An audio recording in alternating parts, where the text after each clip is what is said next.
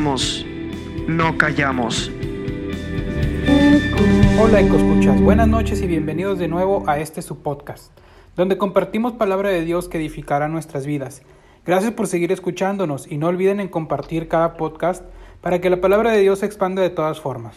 En esta ocasión presentamos a nuestro querido hermano Rafael González, quien también nos comparte su alabanza. Arrancamos. Hola a todos, es un gusto saludarles.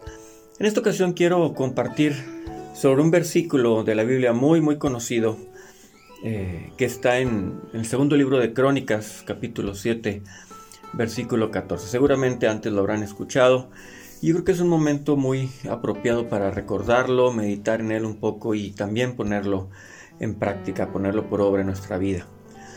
Eh, en este tiempo que estamos esperando que Dios este, obre, también hay que considerar algunas cosas que nosotros debemos hacer. El versículo dice así, si mi pueblo que lleva mi nombre se humilla y ora y me busca y abandona su mala conducta, yo lo escucharé desde el cielo, perdonaré su pecado y restauraré su tierra. Ahora, el contexto de este versículo es cuando el rey Salomón, hijo del rey David, ya terminó de construir el templo, eh, Dios le dice que ha escogido ese lugar, ese templo que construyó, para que esté su presencia ahí. Eh, pero también dice que si llega un momento en que el pueblo se porta mal y por esa razón deja de llover, deja de haber las bendiciones a través de la tierra, de los alimentos que, que, obtienen a través de la tierra.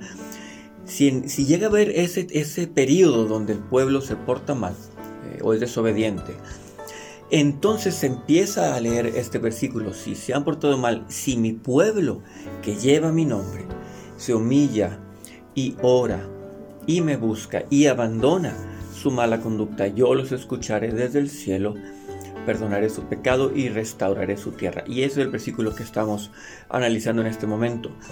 Eh, dice, si mi pueblo que lleva mi nombre, personas que, le creemos, que amamos a Dios, ¿verdad? Que le buscamos. Eh, es para nosotros este versículo. Dice, si se humilla, y hay que recordar, ¿verdad? Que, que humillarnos es reconocer la grandeza de Dios, es reconocer su autoridad, es, es, reconocer y someternos bajo su autoridad, con esa eh, voluntad de, querer obedecerle, de, querer eh, seguirle, ¿verdad? Y, reconocer su grandeza y humillarnos delante de Él. Eh, él dice esto, que tengamos un corazón humilde, ¿verdad? Dios dice la Biblia, eh, no rechaza al corazón humilde, al altivo, al que es orgulloso, lo mira de lejos, pero al que es de corazón humilde, lo escucha, lo acepta. Entonces, primer punto, necesitamos ser humildes. Lo segundo que dice es que ora, tener un tiempo de oración. Probablemente eh, muchos de nosotros tengamos ese tiempo de oración en la mañana antes de llegar a nuestras actividades de trabajo, de escuela, ¿verdad? Y pedimos a Dios que nos ayude, tal vez. O que recordamos dar gracias por los alimentos. O al, al final del día dar eh, una pequeña oración para agradecer sus bendiciones. Tal vez alguno ni siquiera eso, no lo sé, ¿verdad?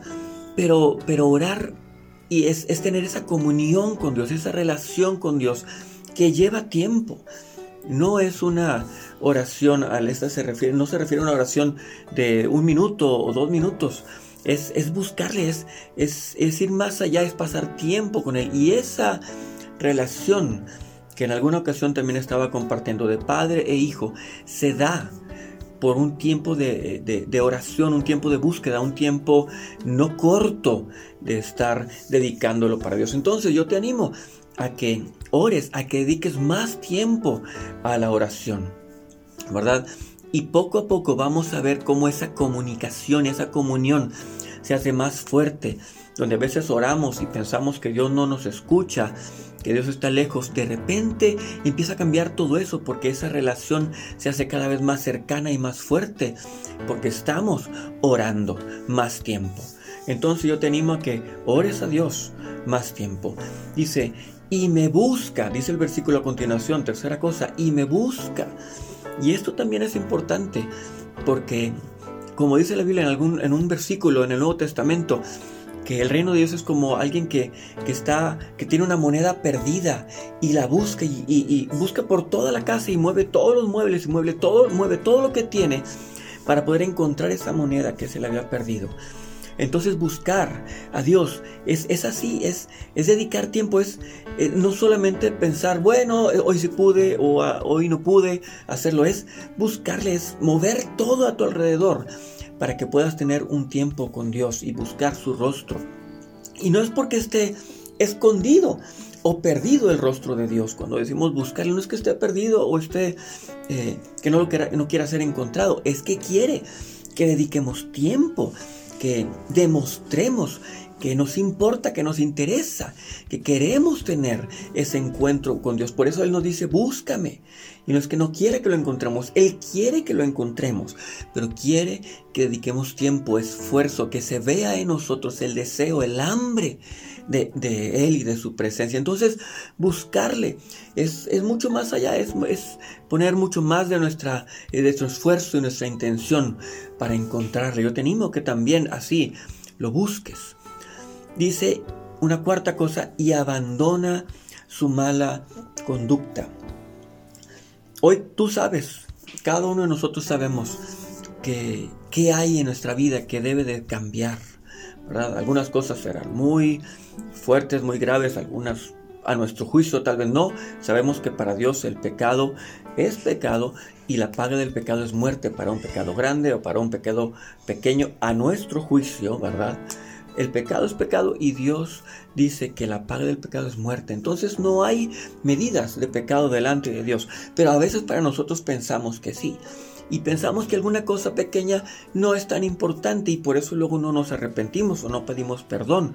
Pero debemos pedir perdón por nuestro pecado, sea pequeño a, nuestra, a nuestro juicio o grande a nuestro juicio para Dios, es pecado y hay que pedir perdón y hay que abandonar esa mala conducta, hay que abandonar, hay que cambiar la dirección, hay que cambiar eh, esa dirección y ya no, no hacer lo mismo y es pedirle a Dios su ayuda para que nos fortalezca, para poder abandonar también esa mala conducta, esas malas acciones, esos malos pensamientos, esas, esas malas palabras, esas cosas que vemos con nuestros ojos que no son agradables a Dios.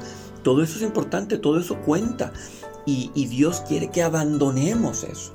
Él nos llena de alegría, de gozo y de paz mucho más de lo que tal vez esas prácticas pudieran darnos, pensando en alguna de ellas, ¿verdad? Que, provocan algo de placer en nuestra vida. Bueno, ese placer que es algo que, refleja pecado, debemos de abandonarlo. Dios nos da mucho más. Entonces, dice este versículo, el, el punto número 4, abandonar la mala conducta. Tenemos que cambiar la dirección. Dios quiere contestar y lo hará. Y lo está haciendo.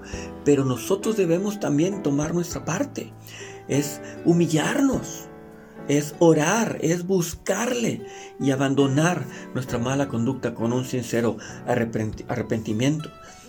Lo que dice a continuación, dice el versículo, yo lo escucharé desde el cielo. Perdonaré su pecado y restauraré su tierra. Ahora dice, yo lo escucharé. Y no es que Dios no escuche si no hacemos esto, porque Dios nos escucha en todo momento. En todo momento eh, Él escucha y Él nos ve y Él está con nosotros, ¿verdad? ¿Verdad? Pero aquí resalta, haz esto y vas a ver la respuesta. Yo escucharé, eh, va a haber una, va a haber un cambio, va a haber una respuesta de parte de Dios cuando también nosotros hemos actuado conforme a su palabra anteriormente. Dice, perdonaré su pecado. Él va a perdonar, Él va a limpiarnos, Él va a quitar esa carga, Él va a quitar ese peso de nuestra vida. ¿verdad? Va a perdonar nuestro pecado, esa, esa, ese sentimiento de, de tristeza, eh, lo va a quitar por ese pecado que, hemos pedido perdón. Y por último dice, restauraré su tierra. En otras versiones también dice, sanaré su tierra. Bueno, también estamos esperando que suceda todo eso de, muchas maneras. Para nosotros nuestra tierra tal vez no es que sembremos algo y estemos esperando que ese árbol, esa planta dé fruto. Para nosotros es nuestro trabajo, para nosotros tal vez es nuestras relaciones interpersonales que se han dañado tal vez en este tiempo. Eh, muchas cosas que para nosotros significa que sea sanada nuestra tierra o restaurada nuestra tierra. Dios lo va a hacer, Dios va a contestarte, Dios te va a dar ese nuevo trabajo si es necesario. Dios va a ayudar a que se, restauren esas relaciones que se han eh, dañado. Dios va a sanar la tierra, pero primero demos estos pasos de obediencia que Dios ya nos da en su palabra. Humillarnos delante de Él, orar y dedicar tiempo para orar. Y dedicarle tiempo a Dios, buscarle, mover todas las cosas a nuestro alrededor, mover actividades para dedicar tiempo para buscar a Dios y buscarle de todo corazón y abandonar nuestra mala conducta con un arrepentimiento sincero. Hagamos esto. Dios dice que Él va a escuchar, Él va a perdonar y Él va a restaurar. Él va a cumplir su palabra en nuestra vida. Hagamos nuestra parte, Dios va a hacer su parte también. Dios los bendiga mucho, espero que esta palabra les fortalezca y nos escuchamos pronto.